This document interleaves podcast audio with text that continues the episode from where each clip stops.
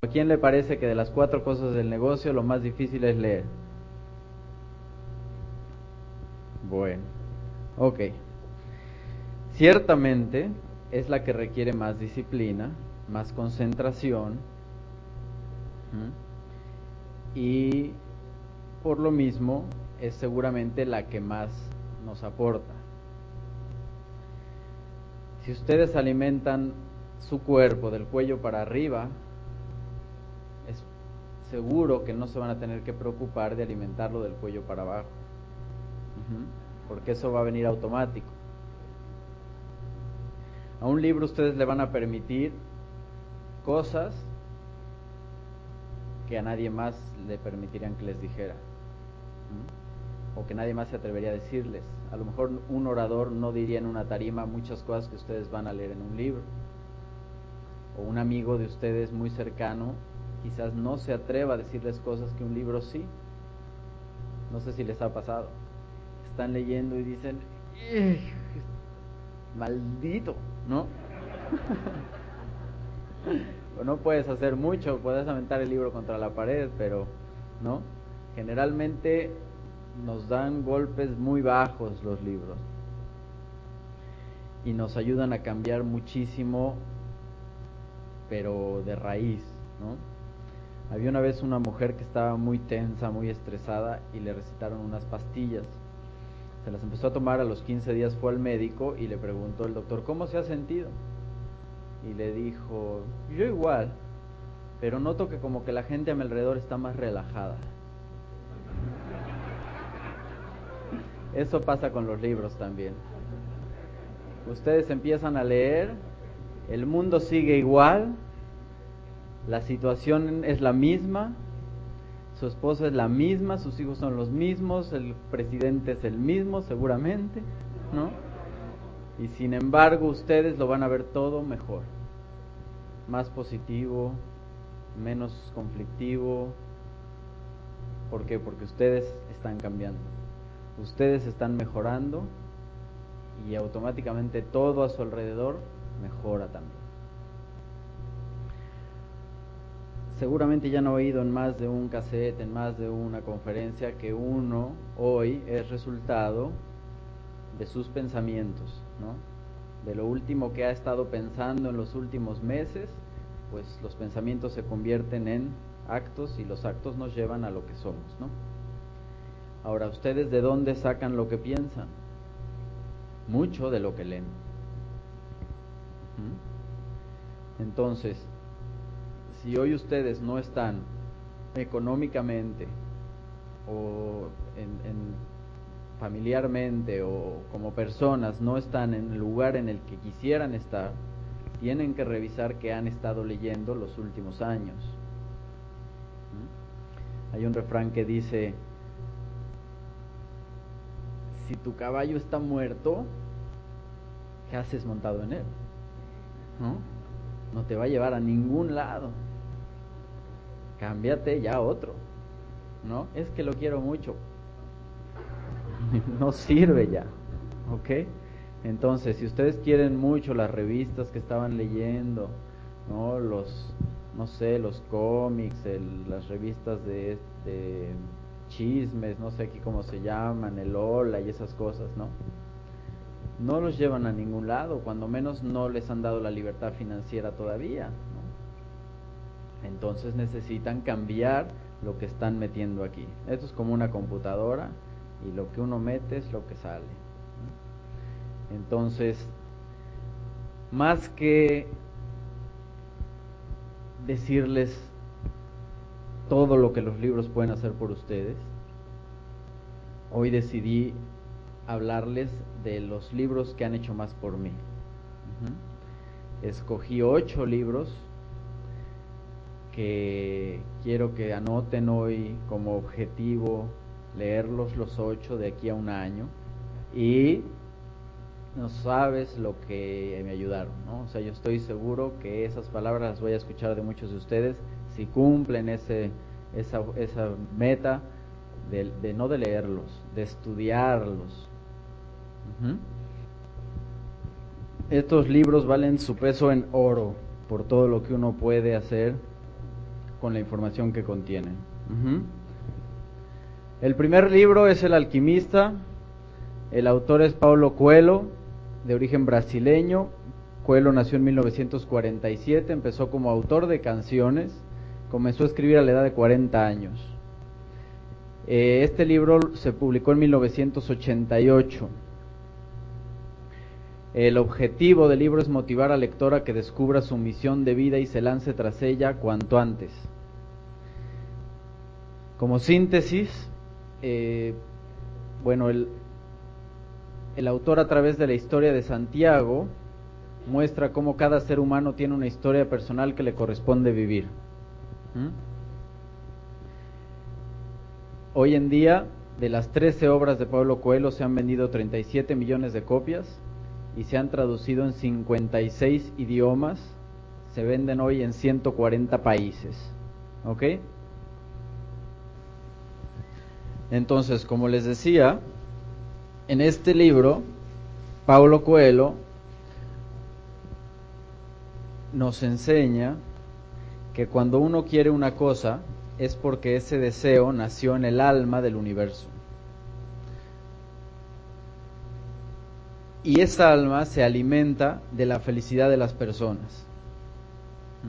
Entonces, el universo, cuando ve que alguien quiere algo y está determinado a lograrlo, conspira para que esa persona logre su misión. Todo, toda esta enseñanza en la historia del alquimista nos la transmite a través de la historia de Santiago, que es un pastor de ovejas. Santiago,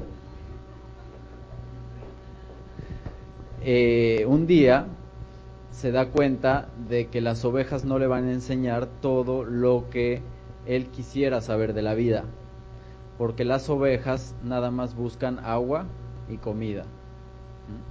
Entonces se lanza a perseguir su sueño.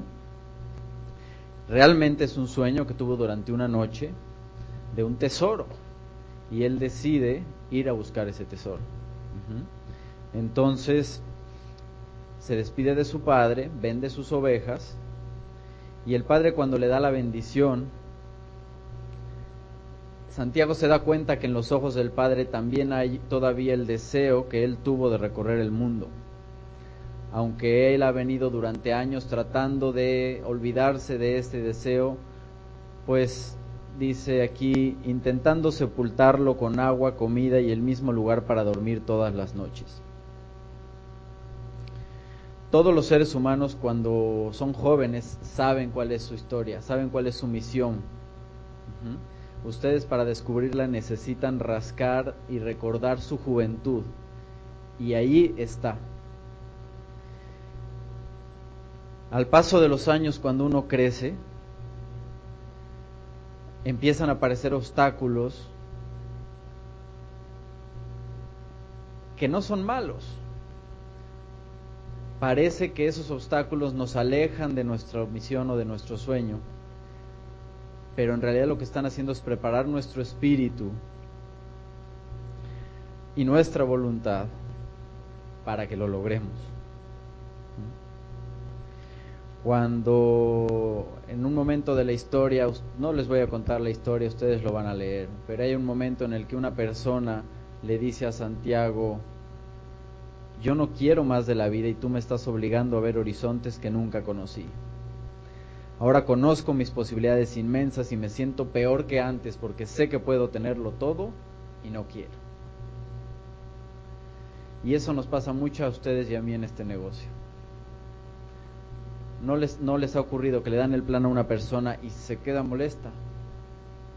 Como que se pone nerviosa, porque ustedes le están diciendo, aquí hay una opción, aquí hay una posibilidad, yo con esto estoy logrando mis sueños, tú los puedes lograr también.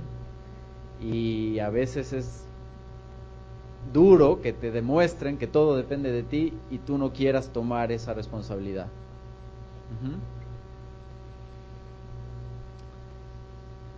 Hay una cosa que se llama suerte del principiante. Cuando uno empieza algo nuevo, ¿No te ha pasado? Estás empezando algo por primera vez y te sale bien, te va bien, resulta. Y eso es porque el alma del universo quiere que tú consigas tu sueño. Entonces al principio te lo pone fácil, te da cierta chance de que avances, de que no te desanimes. Pero en la medida en que vas recorriendo el camino, eso se acaba. Y ahí sí tiene que ser persistencia y perseverancia pura la que te lleve hasta el final. Incluso ya cuando está uno cerca de conseguir su sueño, hay una última prueba que se llama la prueba del conquistador. Y esa a mucha gente la deja fuera. Dicen que es morir de sed cuando las palmeras ya aparecieron en el horizonte. Le voy a pedir a nuestra pastora que lea una frase de este libro para que pasemos al siguiente.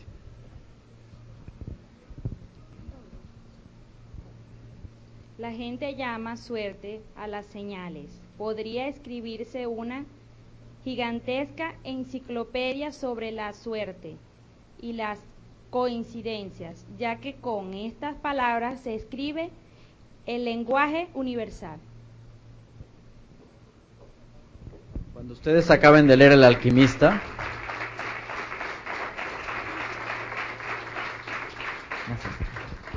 cuando ustedes acaben de leer El alquimista, van a haber aprendido a identificar todas las señales que el universo nos pone en el camino, que a veces son difíciles de interpretar si uno no está en la frecuencia correcta. Dicen que la casualidad es el lenguaje que Dios tiene para pasar desapercibido. Entonces, hay muchas cosas que ustedes les van a empezar a pasar, que son señales que tienen que saber leer e interpretar. ¿Correcto? Vamos al segundo libro. El segundo libro se titula El factor aladino.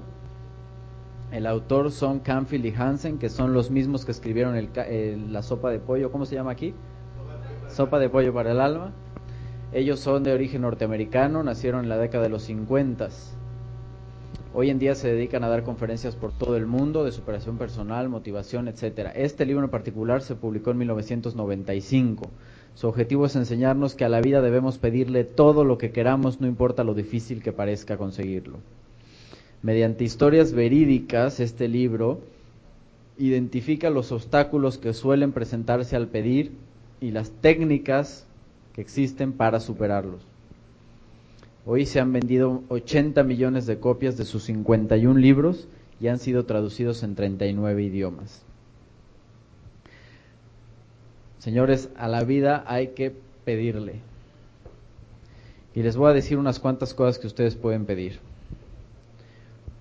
Un abrazo, que los escuchen, perdón, atención, tiempo, cuidado, respeto, amor, educación, un masaje, una explicación, lealtad, fidelidad, compromiso, una mano de ayuda, un favor, mantener un secreto, un préstamo, un consejo, información, cooperación, ayuda, acatamiento de las reglas, un cambio, que nos recalienten la comida, un permiso, capital, mejores términos, tasas más atractivas, voluntarios, donadores, refinanciamiento, un mejor trato, un aumento, un ascenso, más responsabilidad, menos responsabilidad, unas vacaciones, muchas cosas. ¿Mm? ¿Por qué a veces no pedimos lo que queremos?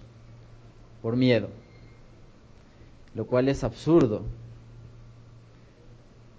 Porque si ustedes mañana solicitan su ingreso a Harvard y les dicen que no, ¿qué pasó? Están igual que como estaban hoy. ¿No es cierto? O sea que ustedes tienen que pensar, lo peor que me puede pasar es que me nieguen lo que pida. Y si me lo niegan, voy a estar como hoy y estoy bien.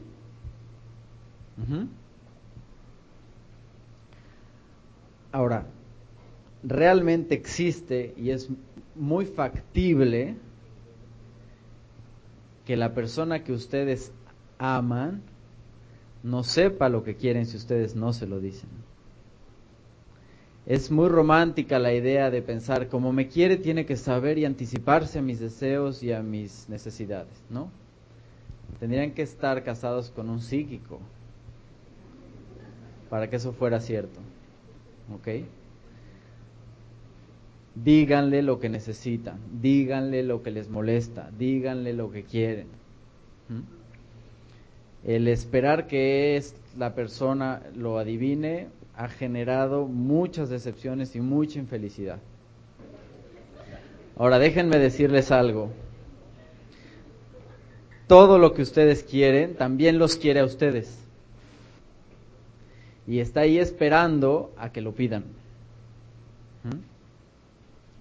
Pero una cosa muy importante, hay que ponerse en acción. No basta con pedir y ya. Se sabe en esa historia del ranjero que está en su hamaca allá afuera de su casa y de repente ve venir a lo lejos, así como que lo arrastra el viento, un billete de 100 dólares.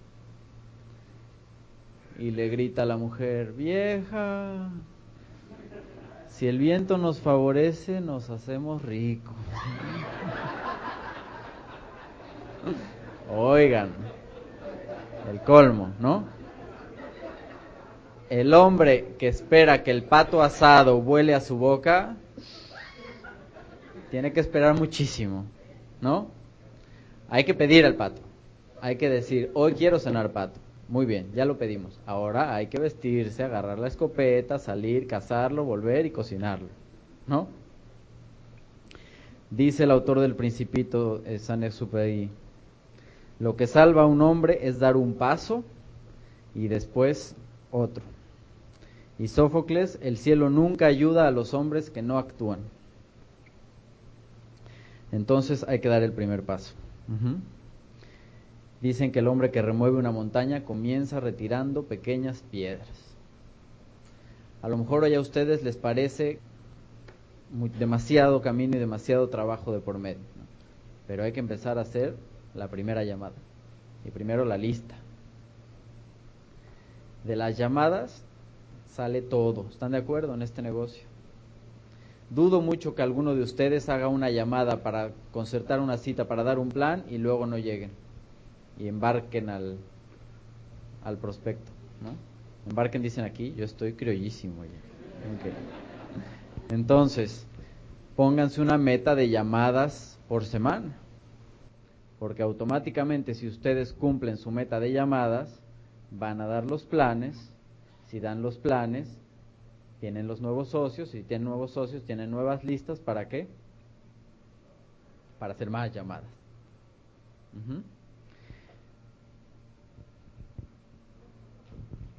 De todas las palabras tristes habladas o escritas, las peores que existen son pudo haber sido. ¿Están de acuerdo? Morirse diciendo, y si hubiera...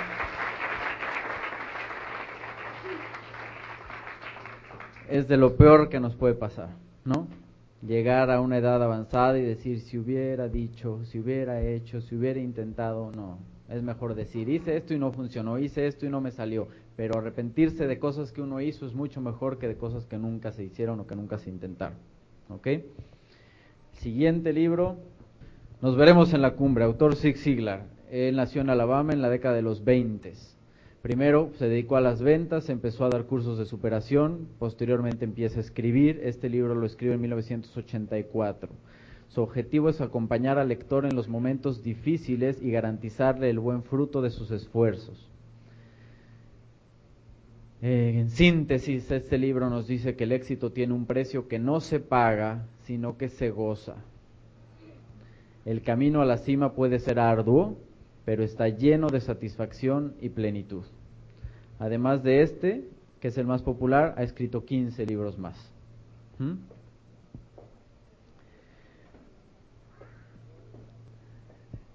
Les voy a leer algo porque esto no quiero cambiar ni una letra. La mayor tragedia es el desperdicio de recursos humanos. La persona promedio llega a la tumba llevando todavía su música sin tocar. Qué triste, ¿no? Al revés de los recursos naturales, los recursos humanos, sí.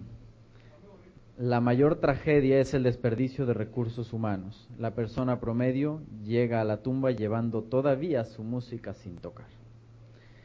Los recursos humanos, al contrario de los recursos naturales, se agotan solamente si no se utilizan. ¿Mm? Pero uno es quien decide si los utiliza o no. Eso es lo padre del ser humano, que tenemos libre albedrío, ¿no? Eh, en algún tiempo, un bonsai y un secoya son exactamente iguales. Miden nada, y pesan 0.01 de gramo los dos. Al cabo del tiempo, uno es una miniatura y el otro es un árbol que da sombra y puede sacarse de ahí casas enteras de la madera de un secoya. La diferencia es que esos dos no decidieron su destino. Nosotros sí. Tenemos que saber lo que queremos. Y dice Zig Ziglar que un hombre sin un objetivo es como un barco sin timón. Deriva sin dirigirse a un punto y terminará encallado en las playas de la desesperación, la derrota y el desaliento. Necesitamos tener claro lo que queremos y a dónde vamos. ¿Se han ustedes fijado alguna vez en una película o han estado en un lago que haya veleros y todos van en direcciones diferentes. ¿Por qué si el viento sopla en la misma dirección? ¿Por qué creen? Porque encima de cada velero hay un hombre decidiendo hacia dónde coloca la vela y hacia dónde va. En este país, con la misma moneda, con el mismo gobierno, con el mismo clima, con la misma gente, va a haber personas que van a firmar el kit y va a haber personas que van a firmar y se van a rajar al día siguiente. ¿Cierto? En un juego decisivo de básquetbol se hizo un experimento. Quitaron las canastas. Cuando salieron los jugadores, ¿se imaginan qué frustración? se enojaron, dijeron, pero ¿cómo pretenden que juguemos así? ¿Cómo vamos a saber quién anota? ¿Cómo vamos a saber cuántos puntos van? ¿Cómo vamos a saber quién gana? Es muy probable que no hubieran ni siquiera querido jugar si no les hubieran vuelto a poner las canastas. ¿Cuántos de nosotros estamos jugando el juego más importante que es nuestra vida sin canastas? Sin saber al principio del mes dónde queremos acabar y que empiecen, porque está comprobado que lo más difícil en todo es el arranque. Un avión gasta la mitad de su combustible nada más en el despegue. Y al principio es muy fácil, de este libro viene el ejemplo de una locomotora, que ustedes con que le pongan dos pedacitos de madera al frente de cada rueda, si está parada, ya, no se mueve más. Pero esa misma locomotora, una vez que agarró fuerza a 160 kilómetros por hora, puede atravesar un muro de concreto armado de uno y medio metros de, de, espesor. Y es igual aquí. Una persona que acaba de empezar el negocio, como dice Estela, es un recién nacido, que con cualquier cosita se puede morir. Hay que estar muy pendientes de, de la gente que auspiciamos desde el primer día y hablar con ellos todos los días, un día sí, un día no, y estar cerca y estar pendiente, y que, y que, escuchó, y qué pensó, y qué leyó, y qué le dijeron, y cuidarlos al principio. Esa misma persona, dos años después, no la para nadie. ¿Ok? Puede venir por acá nuestra alpinista. Algunas personas se reirán de usted, pero será la gente pequeña. El gran mundo estará reunido en la recta final, lanzándole víctores cuando cruce la meta.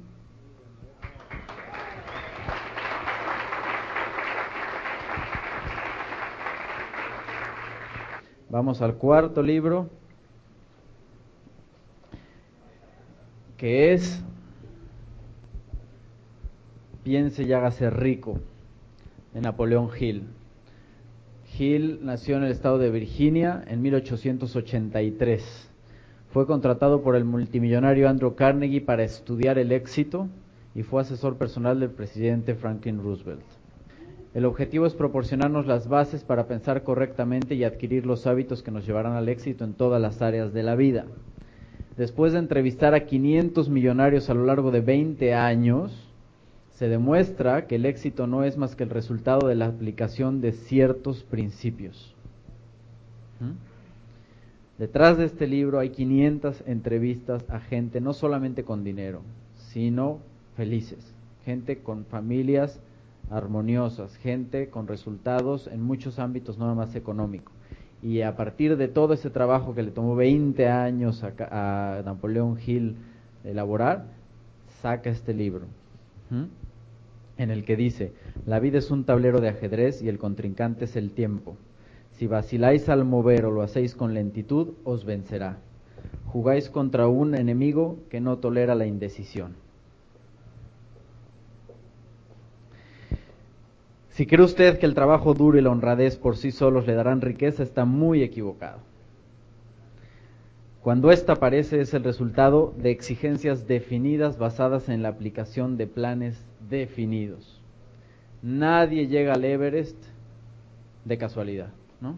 Salí a caminar en la mañana y mira dónde acabé. Jamás, ¿ok? Tiene que haber habido un plan de acción detrás clarísimo. El problema, y más con los latinos, es que somos muy buenos para empezar algo, pero muy malos para continuarlo. Todo el mundo alguna vez tocó guitarra, alguna vez estudió inglés, alguna vez se puso a dieta, alguna vez dejó de fumar, ¿sí? Y ese ha sido mucho el problema de este negocio en los países latinos, porque la compañía no exige nada. Uno puede entrar y hacer cero puntos o hacer diez mil. Uno puede entrar e invitar a todo el mundo, no invitar a nadie. Todo nos lo dejan a nuestra decisión y a nuestra voluntad porque ahora sí la gente desde que entra tiene un compromiso de puntos y un compromiso de auspicio. Que ni modo, tuvo que ser así para que esto por fin creciera al ritmo que crecen los demás países en donde la gente es perseverante y es constante por, cultura, ¿no? por, por naturaleza. Fue en este, en el primer libro que yo leí lo de que los, los que abandonan nunca ganan y un ganador nunca abandona y que la única diferencia entre el tipo común y el que triunfa es que el que triunfa es un tipo común que siguió trabajando. No hay nada más. Dice Napoleón Hill, cuando la fuerza de voluntad y el deseo se combinan adecuadamente, forman una asociación irresistible. La vida no permite que nadie disfrute de grandes logros sin pasar por la prueba de la perseverancia. Broadway no se conquista ni con facilidad ni con rapidez. Entonces, pues si se fijan, la perseverancia sale en prácticamente todos los libros. Y yo creo que sí es una cosa que se necesita para todas las cosas importantes de la vida, pero en este negocio más que en ninguna otra. Aquí nos prueban al límite, ¿no? Nos llevan al borde del, del, de la prueba para ver si realmente somos persistentes y si somos los buenos o no somos. Cada adversidad, cada fracaso y cada angustia llevan consigo la semilla del buen, de un beneficio equivalente o mayor.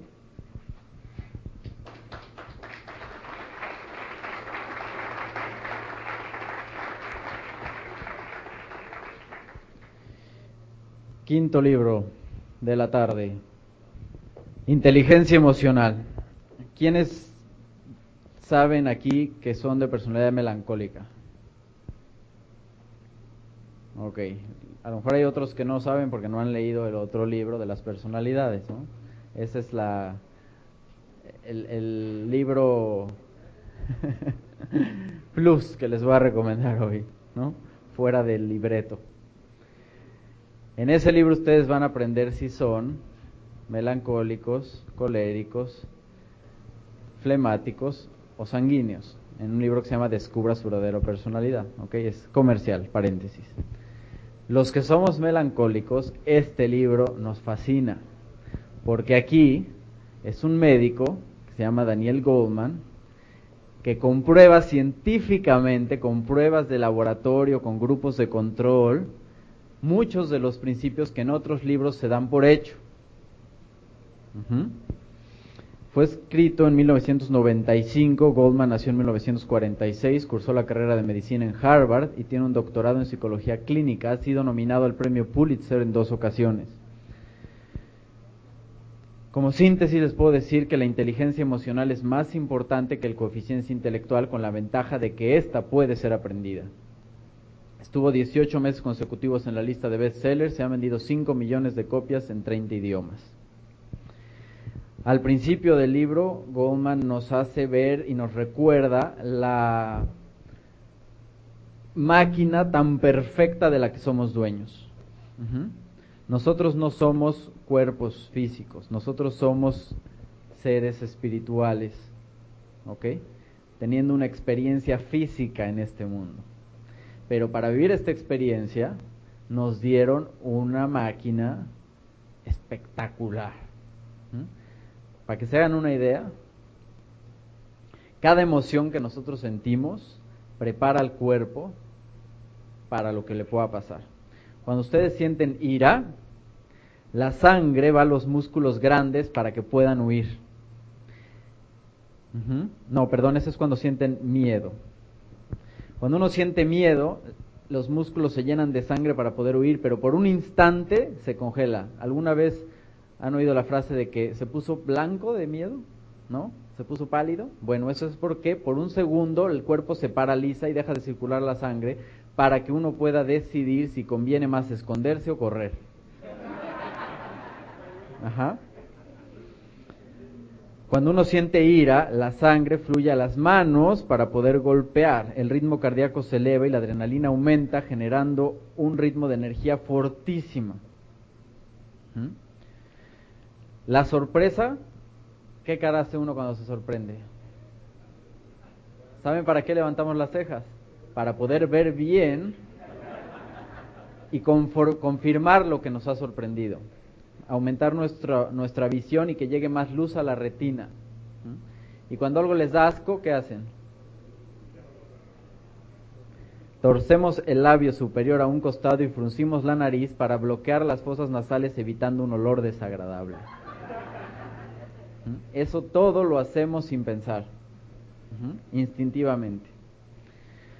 Ahora, está comprobado a través de muchos análisis y de este libro y de muchas pruebas que las personas con muy alto coeficiente intelectual se pueden hundir en los peligros de las pasiones desenfrenadas y de los impulsos incontrolables y ser pilotos increíblemente malos de su vida. Ahí tenemos historias, muchas, ¿no? De Mozart, de Van Gogh, de genios, con una inteligencia fuera de serie. Pero, ¿cómo les fue en la vida? Es mucho más importante la inteligencia emocional. El lugar que uno ocupa en la sociedad está determinado por factores que no tienen nada que ver con el coeficiente intelectual.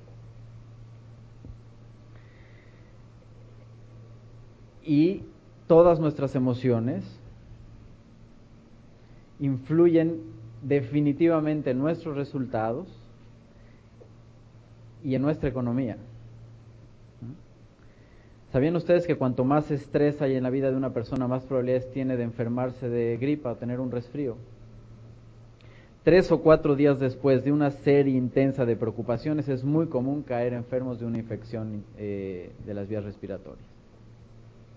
Escuchen esto. De 100 pacientes que recibieron un trasplante de médula, 12 de los 13 que estaban deprimidos murieron después del primer año.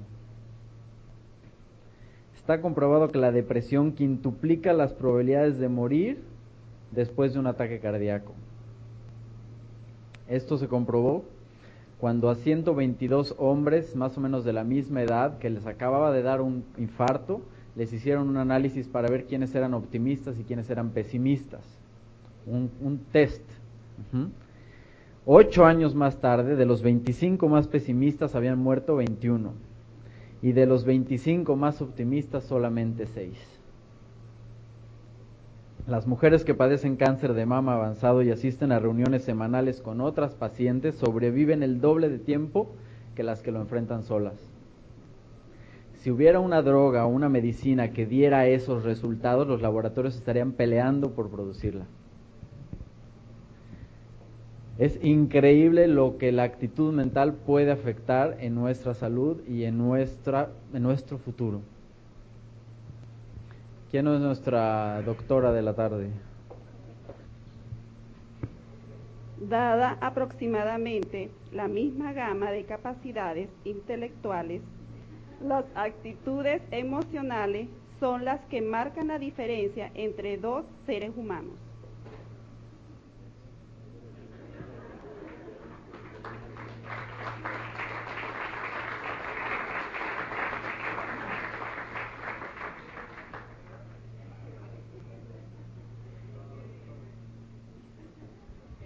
Siguiente libro.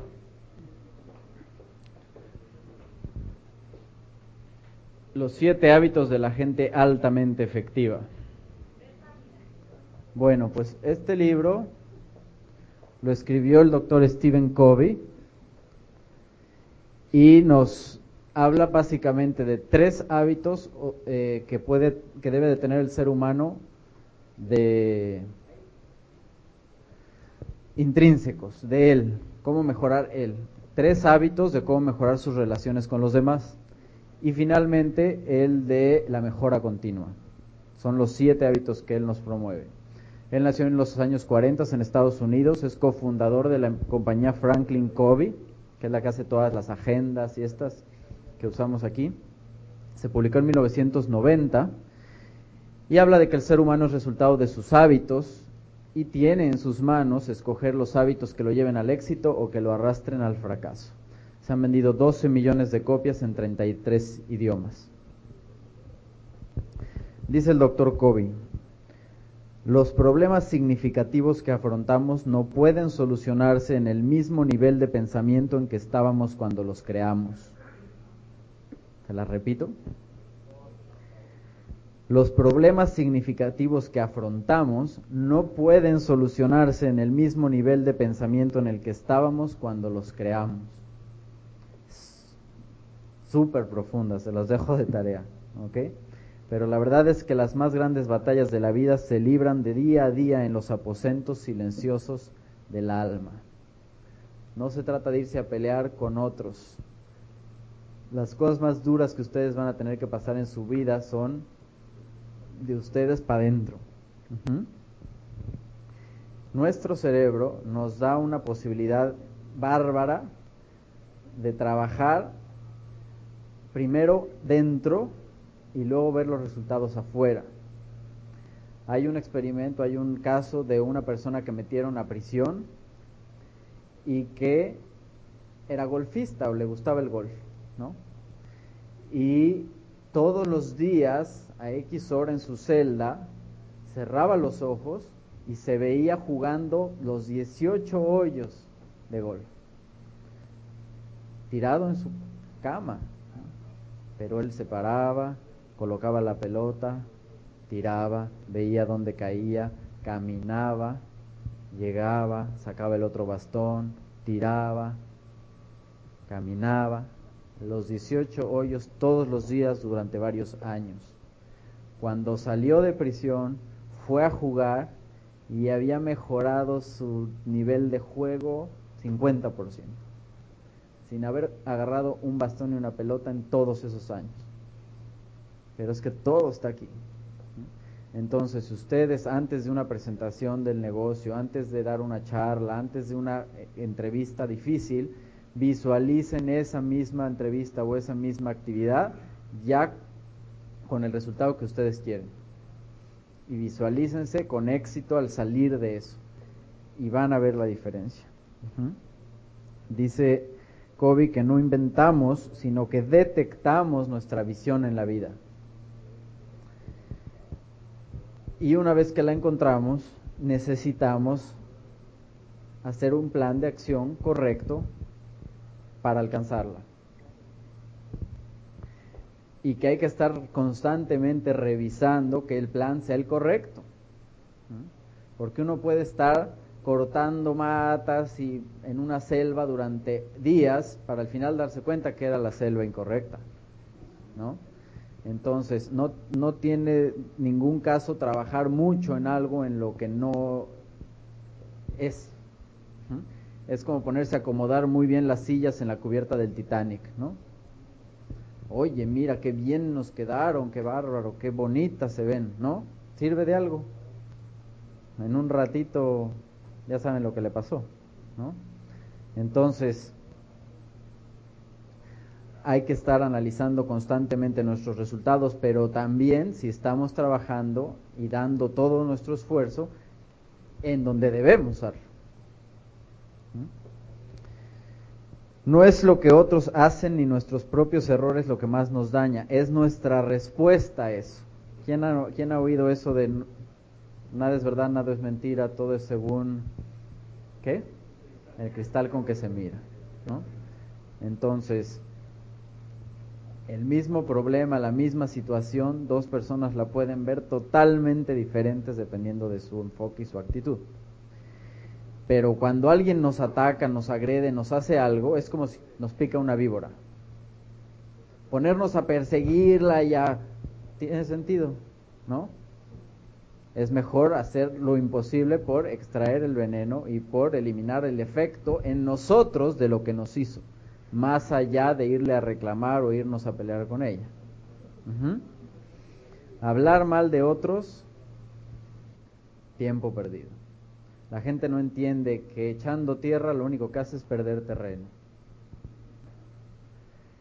Y la mejor forma de poner de manifiesto nuestra integridad consiste en ser leal con los que no están presentes.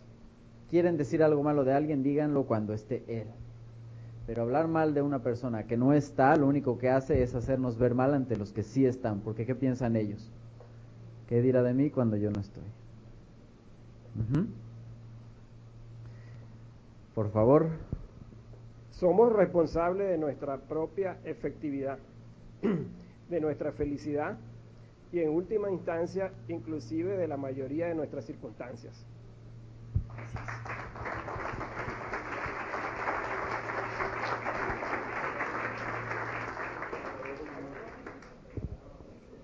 Uy, estoy estable. El séptimo libro, Padre Rico, Padre Pobre.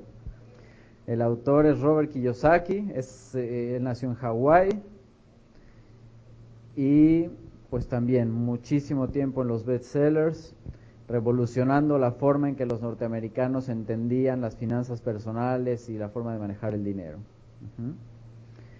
Es increíble que los padres de familia sigan dando los mismos consejos cuando el mundo ha cambiado por completo. ¿Cierto? Siguen diciendo, hijito, estudia mucho, haz una carrera para que salgas y tengas éxito. ¿Eso se cumple hoy?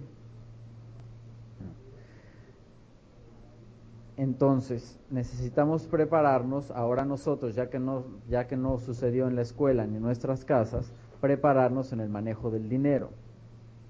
Hay millones de personas en el mundo batallando y luchando con sus finanzas porque nadie le enseñó a manejarlas.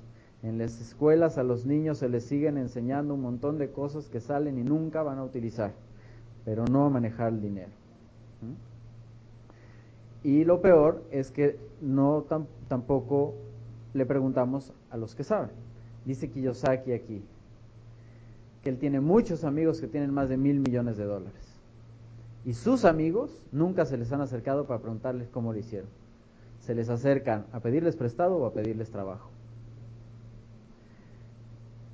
Y la mayoría de la gente tiene una vida que es, me levanto, voy a trabajar, cobro, pago las cuentas.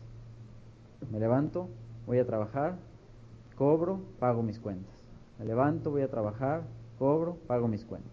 Me levanto, voy a trabajar, cobro, pago mis cuentas. ¿Ya se aburrieron? Apenas van cuatro quincenas. ¿Mm? A eso Kiyosaki le llama el círculo del ratón. ¿no? Ya saben por qué, porque es como esos ratoncitos que están corriendo todo el día en una jaula, dando, dando, dando, dando y se cansan muchísimo. Pero ¿a dónde llegan? Y dice él, denle ustedes a esa persona más dinero y no cambia su situación. Nada más aumentan sus gastos. Rapidito, ¿no? Cuando uno le gana más, gasta más, pero todo sigue igual. Tiene un ejemplo que yo cuando leí este libro todavía era empleado y me, me pegó, ¿eh? Porque dice que los empleados son un poco como el burrito que va jalando una carreta que le cuelgan una zanahoria al frente, ¿no? Dice, seguramente el dueño del coche va a llegar a donde él quiere, pero el burro solo está persiguiendo una ilusión. Y la gente que no aprenda a manejar sus deseos, que no aprenda a postergar su gratificación, o sea, que tenga la capacidad de no gastarse todo el dinero que le llegue, sino que sepa diferir a cuando le correspondan las cosas. Nunca va a llegar más lejos que ser un esclavo bien pagado. No me vean feo, lo dice Kiyosaki. Una parte bien interesante del libro que a ustedes les va a encantar es en la que él dice que cuando habla con un adulto que está interesado en ganar más dinero, él les recomienda hacer un negocio de distribución interactiva.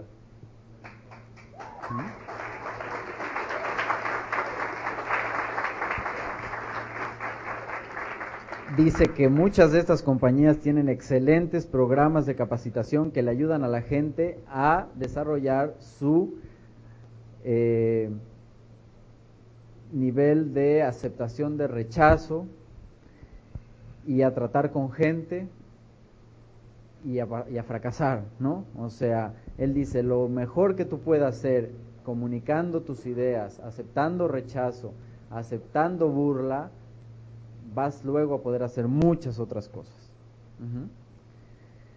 Y una parte muy impresionante es cuando dice que las grandes civilizaciones se han venido abajo siempre cuando la brecha entre los que tienen y los que no tienen se ha ido haciendo cada vez más grande. Y que los Estados Unidos de Norteamérica van hacia allá. Pero claro, como la gente nada más memoriza los nombres, las batallas, las fechas y no las lecciones de la historia, pues se repite una y otra vez. Con cada dólar que uno recibe o que entra en su casa, ustedes tienen la decisión de determinar su destino. Si se lo gastan, están decidiendo ser pobres. Si lo invierten en pasivos, están decidiendo ser clase media. Pero si lo invierten en su cabeza para aprender a comprar activos que les generen más dinero, están decidiendo ser ricos. Ese libro les va a ayudar muchísimo. ¿Ok? ¿Se acuerdan que Kiyosaki era de Hawái, va? Bueno.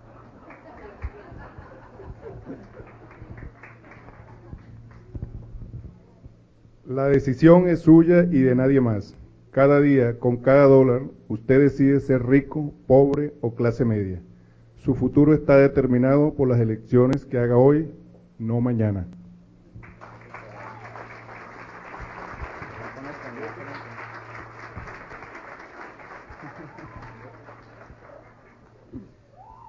Eso.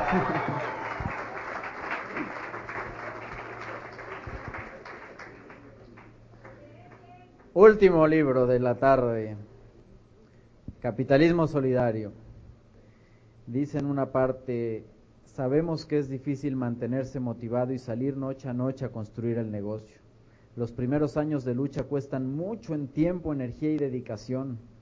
Así que cuando alguien tiene éxito y lo logra, lo menos que podemos hacer es reconocerlo hasta que las palmas de las manos duelan y la garganta enronquezca. Habla de finanzas también, nos dice que un genio financiero es un hombre capaz de ganar dinero más rápido de lo que su familia puede gastarlo.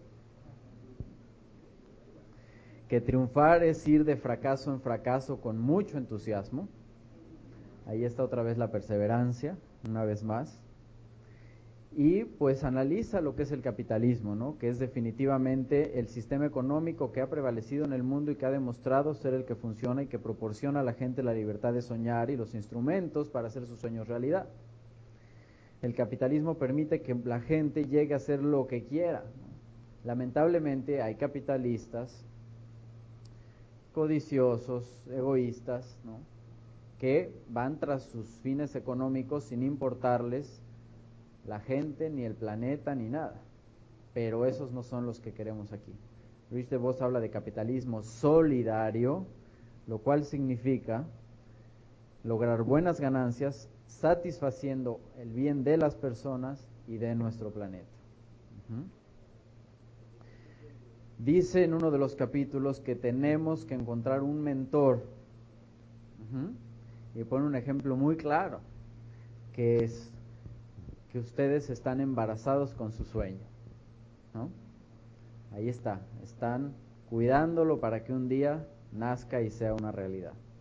Y en el camino necesitan a su mentor para que esté con ustedes diciéndole, no importa que te duran los pies, no importa que, que ya no puedas caminar, no importa todos los malestares de ese embarazo. Y que en el último día esté con ustedes ayudándoles a respirar y a soportar las contracciones. Ese es un mentor que en este negocio pues es nuestro offline, obviamente. Al final nos exhorta a que encontremos una causa más allá de nosotros, lo que decía yo al principio.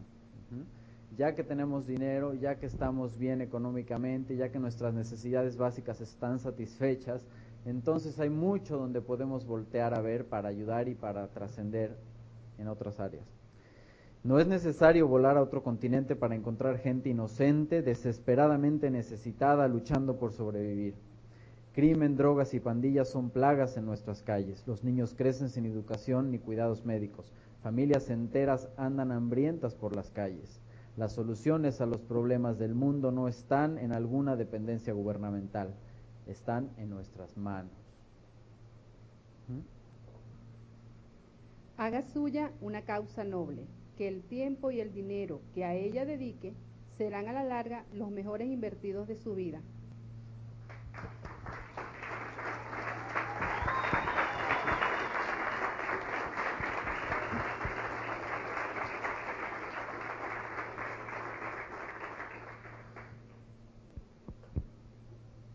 Ocho tareas tienen ya ahí.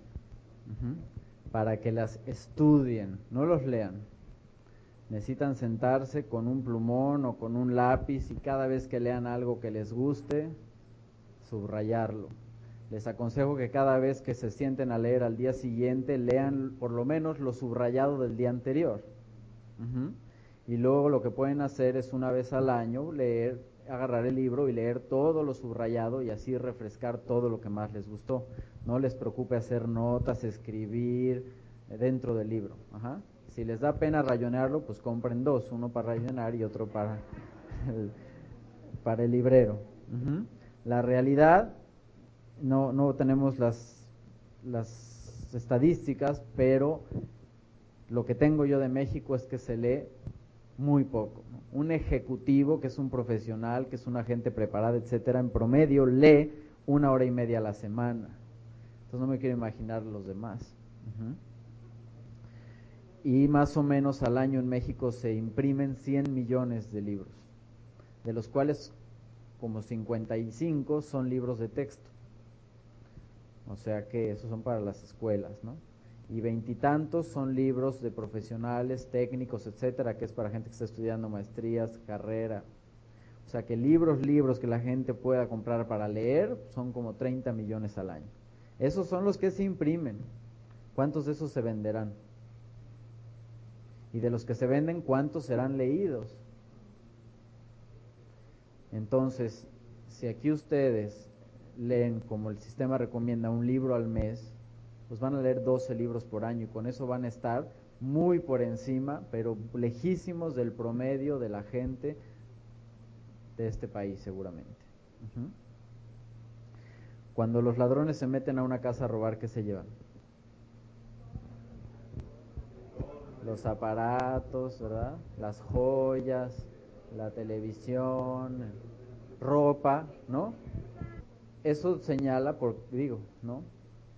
¿Por qué son ladrones y por qué están donde están? Porque, porque si se robaran los libros, claro, hubieran robado por última vez. ¿Están de acuerdo?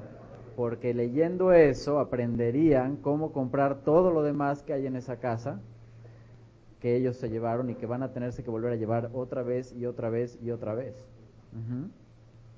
Si ustedes leen de 15 a 20 minutos todos los días durante 21 días consecutivos, van a haber creado uno de los hábitos más gratificantes y más apasionantes que existen en el mundo. Los invito a que lo hagan. Y todo lo que uno hace 21 días seguidos se convierte en hábito. Si paran un día, hay que volver a empezar. Pero una vez que lo tengan, no van a leer 15 ni van a leer 20. Van a leer más porque van a disfrutar y a gozar muchísimo de esa actividad. ¿Ok? A ver, acompáñenme por acá todo el, el equipo. Fíjense nada más la sabiduría que se está perdiendo toda la gente que no lee. La gente llama suerte a las señales. Podría escribirse una gigantesca enciclopedia sobre la suerte y las coincidencias, ya que con estas palabras se escribe el lenguaje universal.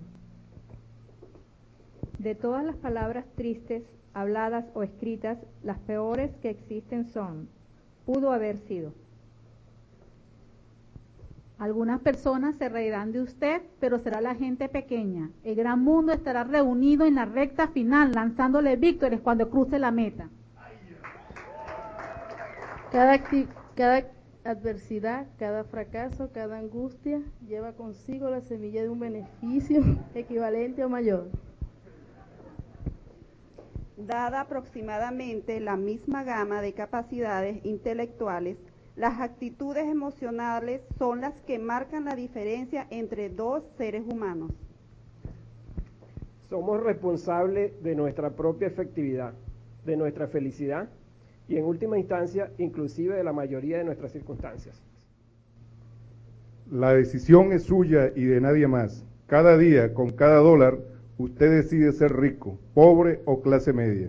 Su futuro está determinado por las elecciones que haga hoy no mañana. Haga suya una causa noble, que el tiempo y el dinero que a ella dedique serán a la larga lo mejor invertido de su vida. Aplauso.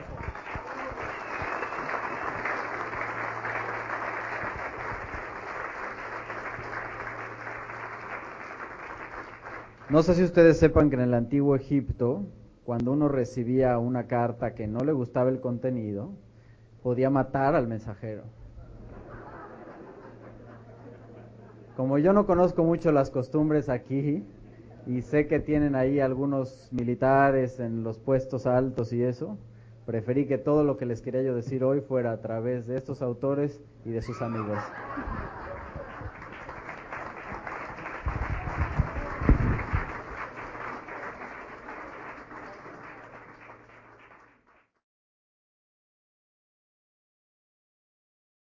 Esta es una producción de Sistema de Capacitación Futura SADCB. Todos los derechos reservados. Reproducción prohibida.